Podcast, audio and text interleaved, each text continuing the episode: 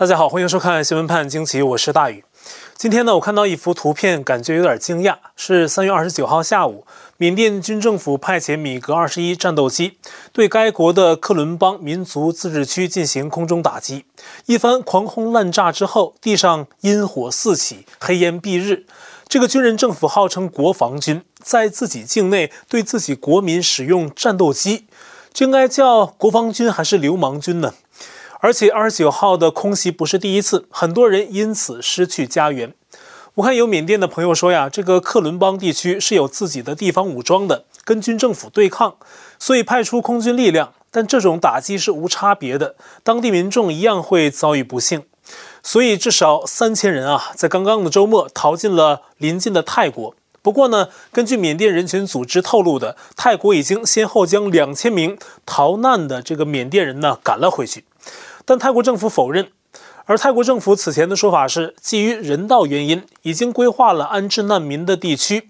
但泰国总理巴育也说呀，不希望有太多的缅甸人入境。满手沾满人民鲜血的军政府独裁者敏昂莱，二十九号还假惺惺的啊，带着家人去了缅甸的一个著名的佛寺，还拜见了寺里的高僧，对高僧毕恭毕敬啊，说什么自己也不想杀人，只因形势所迫。这个米昂莱呀，不用跟僧人这么说啊，等他百年之后跟阎王去说吧，哈，看看阎王怎么判。所有的形式都是要他下台，不要杀人，而他为了一己的权利，弃万民之呼声于不顾，勾结虎狼政权，妄图用血来稳固权力。那么二十九号当天呢，军政府的镇压仍然持续，在仰光，民众继续上街抗议，被军方武力驱赶，还使用了火箭炮，还有手榴弹。在曼德勒，军人使用无人机监视抗议人群情况。经过近两个月的抗争运动，缅甸人没有等来国际的军事援助，等来的只是几声的谴责。于是呢，开始自己想办法升级抵抗形势。我们看到二十九号呢，有缅甸的年轻人端起了枪支，也从一些途径搞到武器，也有人呢自制简易的武器。这些平民在军政府的野蛮血洗下，不得已拿起兵器自卫反击。在城市街道间跟军政府展开巷战，不过呢，缅甸人流了这么多血以后，美国这边呢也终于有一点点实际的动作。之前我们跟大家介绍过啊，对中共立场比较强硬的拜登政府内，至今唯一一个啊两党全票通过的提名官员，亚裔的美国贸易代表戴奇。三月二十九号，代表美国贸易代表办公室宣布，立即暂停美国跟缅甸的所有贸易和投资往来，直到缅甸民选政府回归为止。那并且表示呢，美国支持缅甸人民要民选政府执政的主张。此前一天，包括美国在内的十二国防长联合声明，谴责缅军的屠杀暴行。但十二国防长的这个举动啊，仅仅是表明一个姿态，需要更进一步的实质动作才能救缅甸人的性命。而美国对缅甸祭出制裁，并不能完全切断缅甸军政府的资金来源，因为中共等政权呢，同样会给缅甸的军政府资助。之前就有观察者分析过，缅甸政变之前，中共的王毅、习近平相继访问缅甸，中共很可能给军政府吃了颗定心丸，他们才敢这么干。其中就可能包括在西方制裁下，中共给缅军政府的支援。而且此前呢，有缅甸人接受我的采访时说呀，大规模的经济制裁也会伤到缅甸人民。其实他们更希望的是国际社会的军事干预，但是国际呢未必这么做。所以现在缅甸平民就是在顽强的自主反击。而美国贸易代表戴琪在宣布暂停与缅甸的贸易和投资之前啊，《华尔街日报》刚刚发布了对戴琪的专访，在访谈中，戴奇说。目前，美国没有准备撤销川普对中共总计三千七百亿美元的惩罚性关税。戴奇给他的这个决定提出至少两点理由：第一，猛然撤销关税对美国也有伤害，必须跟企业、制造商等各方面商量好之后呢，再做下步行动；第二，他说的很简单啊，就是没有谈判者会丢掉自己的筹码，仍然把对中共的巨额关税当作目前阶段制约中共的一步棋。并且戴奇认为，跟中方代表谈判，比如刘鹤，需要在等待时机对的时候。那现在呢，还不会跟刘鹤见面。现在的美中关系显而易见，如果美国县政府这个时候撤销关税，一定会遭到来自美国内部很多对中共鹰派的强烈反弹。中共在刚刚的美中峰会上那样的嚣张跋扈，川普说呀，如果是他，就会继续给中共加关税，以示警戒。而中共旧罪未消，新的不公平竞争行为啊又继续爆出，而且又是被类似翟东升啊、金灿荣这样的体制内学者出卖的。中共的股权投资专家臧其超在近日的演讲中直言不讳地谈到了中共如何附体外企、吸食外企，最后呢抛弃外企的所作所为。改革开放，国门打开，让老外走进来，技术带进来，车带进来，钱带进来，经验带进来，智慧带进来。中国政府没法抄袭老外，但是中国政府干嘛？哎，可以鼓励老百姓创业，和老外干嘛？合伙学会单干，合伙学会单干，合伙学会单干，合伙学会单干。又光四十年学会了，我们全部单干了。最后回头一看，厂房攒了，设备攒了，技术攒了，专利攒了，产品攒了，市场攒了，品牌攒了，老外全走完了。现在，所以我们的啊杨杨外长和我们的王外长。才有资格和美国在谈判的时候才那么强硬，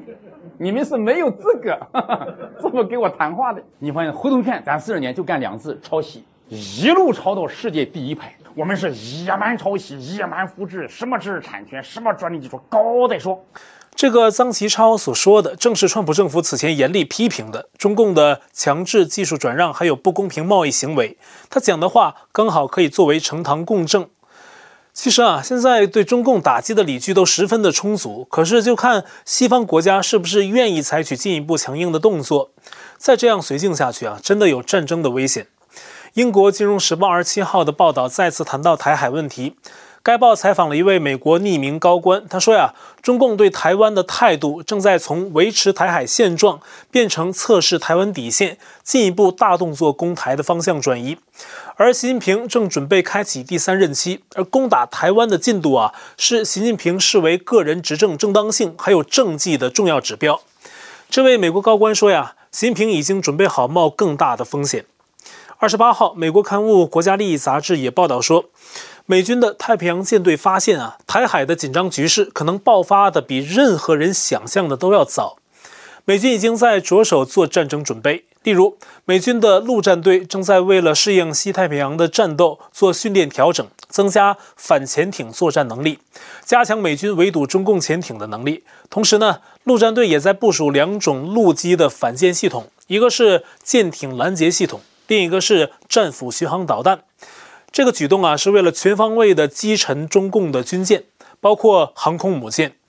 同时，台湾媒体报道，台湾国防部也加强了防御，为潜在的台海战争危机做准备。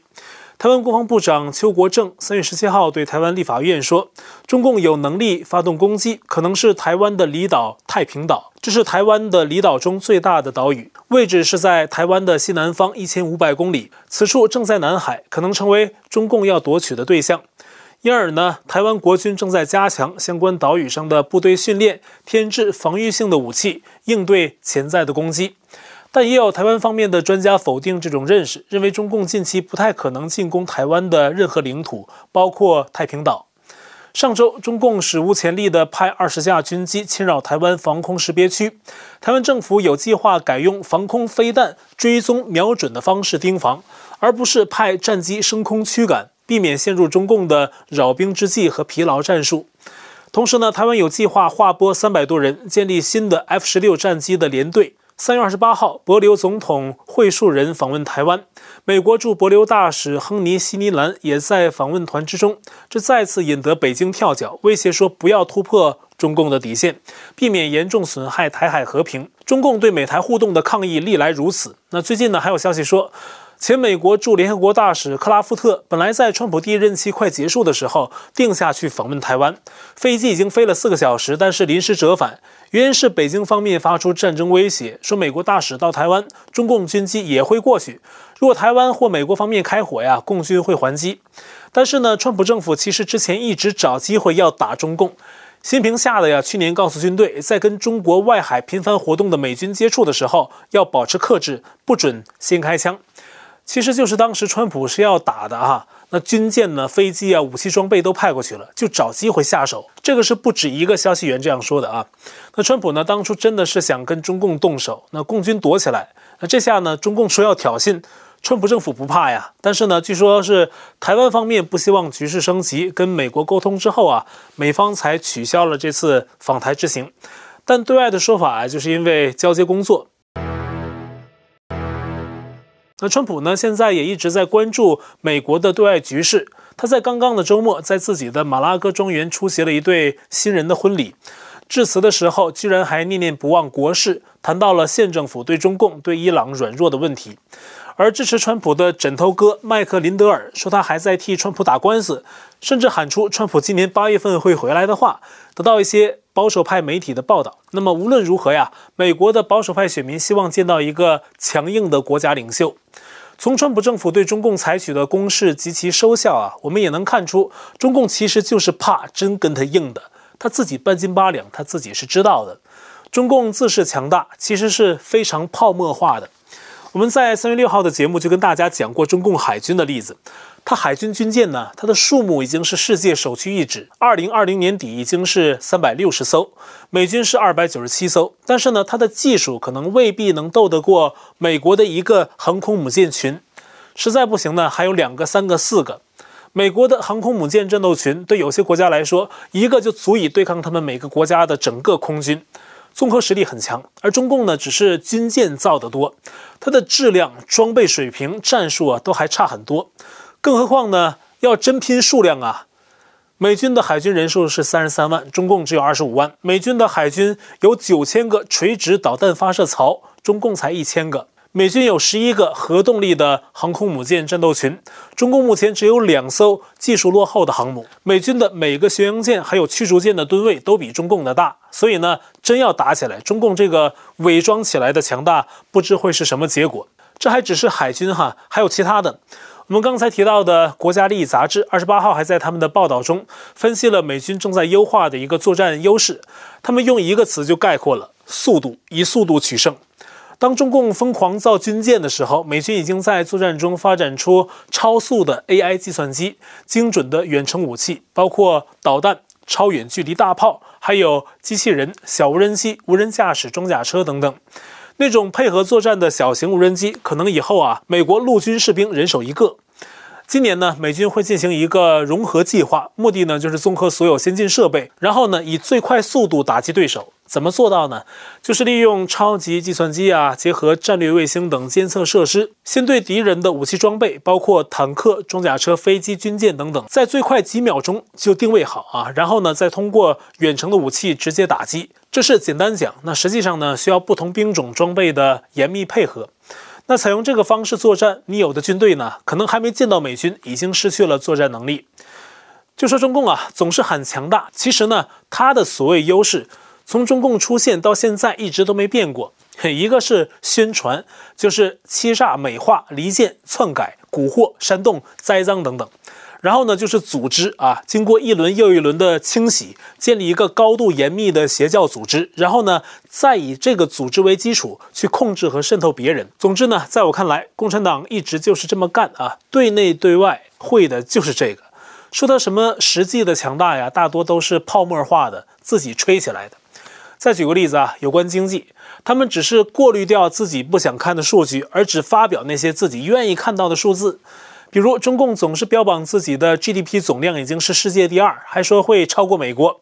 但是呢，所有国家衡量社会富裕程度，最看重的不是 GDP 的总量，而是人均的 GDP。按2019年的数据，中共国的人均 GDP 世界第七十名，美国是第八，香港第十五，台湾第三十九，连给欧洲拖后腿的希腊呀，都排在第四十四，中共排在第七十。中共就喜欢晒大的数据啊，自己看了可以自嗨，那给别人看了呢，好像挺漂亮，但是呢，禁不住推敲，一看细节就完蛋。比如啊，你如果不是富豪，也没有特权，那在中国大陆，一场大病可能就把你几十年的积蓄清仓，可能还得背上债务。我看有推特网友啊分享在中国大陆看病的经历，一位湖北姓刘的先生急性心梗住院六十一天，花了一百零四万，家里积蓄都没了，还欠着钱。可是最后呢，人也没救回来。我看下面呢，还有人跟帖，也说了类似的事件。有位网友的父亲已经住院抢救快一个月了，结果人临走前十二小时，医院又加了一场小手术，家属钱花了，结果呢，人也走了。也有人说家里亲戚住院，医院逼着签字同意自费输血，结果家属签完字，前脚走，后脚医院呢就来电话说人不行了，来看看吧，来看最后一眼。你说医院这些医生是不是故意的呢？这个大家见仁见智啊，我们不在现场。但我们就说这国内的医疗费用，看病看不起。我听说啊，墓地价格也很贵，死都死不起。也许呢，就看看永远都是好消息的新闻联播，烧几个山寨的耐克鞋，在中共洗脑的时候跟着喊几句“祖国强大”，还能找点心理安慰。可是有什么用呢？生活遇到点麻烦，找中共政府不好使，没人管。本来该给你发福利的钱，被中共拿去大撒币啊！最后呢，强大的是党官的钱包，中共少数几个人的所谓丰功伟绩，你跟着掺和，最后能得到什么呢？一腔鸡血而已。包头钢铁公司最近呢，还传出一个惨案：三月二十九号，一名男子在钢炉旁边徘徊一会儿之后，往炼钢炉里望了一望，然后呢，纵身跃下，钢炉里冒出了一团黑烟。那钢水啊，是几千度的高温，人跳进去一会儿就会被烧得无影无踪。网友就议论啊，说这是什么事儿想不开呀，往钢水里跳，可能是遇到不公，可能是生活辛苦，也可能是有其他的隐情。那现在呢，当地公安说在调查，那截至成稿还没有结果。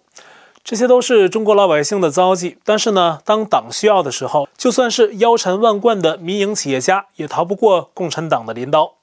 阿里巴巴的马云，至少从去年开始就被当局整啊。现在呢，一个新消息是，从上周开始，中共的巡视组进驻了位于深圳的腾讯总部。自由亚洲引述知情的孙女士的话说，跟阿里巴巴差不多，涉及反垄断。其实呢，是不想让类似的民营企业做大。中共高层就是这个思路啊，不能让民营企业家做大。表面上就说商业垄断，现在呀，这么做已经成了中共政府的方向。所以啊，媒体都在关注腾讯马化腾的情况。而在三月十七号，大陆网购平台拼多多的董事长黄峥也宣布卸任。特权阶层也一样啊，为了巩固权力，在二十大顺利连任，习近平今年继续开展刀刃向内、刮骨疗毒的政法系统整风运动。三月二十七号，公安部部长赵克志带头做检查，主题是肃清周永康余毒、孟宏伟还有孙立军等人的流毒影响，进行批评和自我批评。与会的除了公安部的人，还有中共中纪委的国家监委、中共组织部、政法委等部门的官员。这显示啊，公安系统正在所谓的统一思想，为接下来很可能的持续内部清洗造势。刚才我们说的这些啊，都是说中共的泡沫化、虚假强大。我们不去被它表面的这个数据还有宣传造势迷惑，会看到它内部、外部、高层、底层的很多问题和硬伤。当然了，一些小粉红会说每个国家都有问题啊，但是呢，他们就是不喜欢仔细思考一下，有很多问题其实是中共特色的问题，其他国家并没有。比如相关的众多例子之一就是中共的谎言治理，承诺一套，实际做又是一套。现在香港人呢又在经历这套谎言治理。中共推广法的时候，只说是针对香港一小部分人，但是呢，现在管的面儿啊是越来越宽。最新消息是，香港无线电视 TVB 二十九号决定不转播四月二十六号举行的美国奥斯卡颁奖礼，这是该媒体五十二年来第一次啊，第一次取消奥斯卡的转播。本次奥斯卡呢，香港的反送中题材纪录片《不割席》。还有被指是辱华的华裔导演赵婷的《无依之地》都入围了奥斯卡，被认为触动了中共的玻璃心。中宣部要求全国媒体低调报道涉及奥斯卡的内容，所以啊，香港无线的做法，外界质疑是与中宣部的要求同步。而上周，在去年的十二港人案中，刚刚被从深圳送回香港的李宇轩，至今下落不明。但是呢，有消息说他在香港受到了中共特色的迫害。就是正在被单独囚禁在香港小榄的精神病院，由一个叫神秘组的惩教人员看管。外界担心李宇轩在香港也会受到酷刑，因此呼吁各个团体关注。那么节目最后呢，我们简单跟大家更新一则消息，就是在苏伊士运河打横搁浅之后，堵了六天的长荣巨轮长赐号已经施救成功，重新在河上浮起，归正船头，在苏伊士运河正常航行了。根据报道，长赐号呢比预计时间提前救出，还是要感谢天时。虽然虽是运河涨潮一开始没帮到巨轮，但是呢随后持续的涨潮，最终帮助拖曳船呢将巨轮救出。但是呢巨轮搁浅的原因目前传出新的疑点，美国、英国的大媒体一开始都报道说是遇到强劲的侧风吹袭造成打横搁浅。但是根据卫星图像分析，如果这样的话呢，需要刮西风才能做到。但是事发当时风向是由南向北，跟苏伊士运河的河道方向平行，这不可能造成巨轮打横。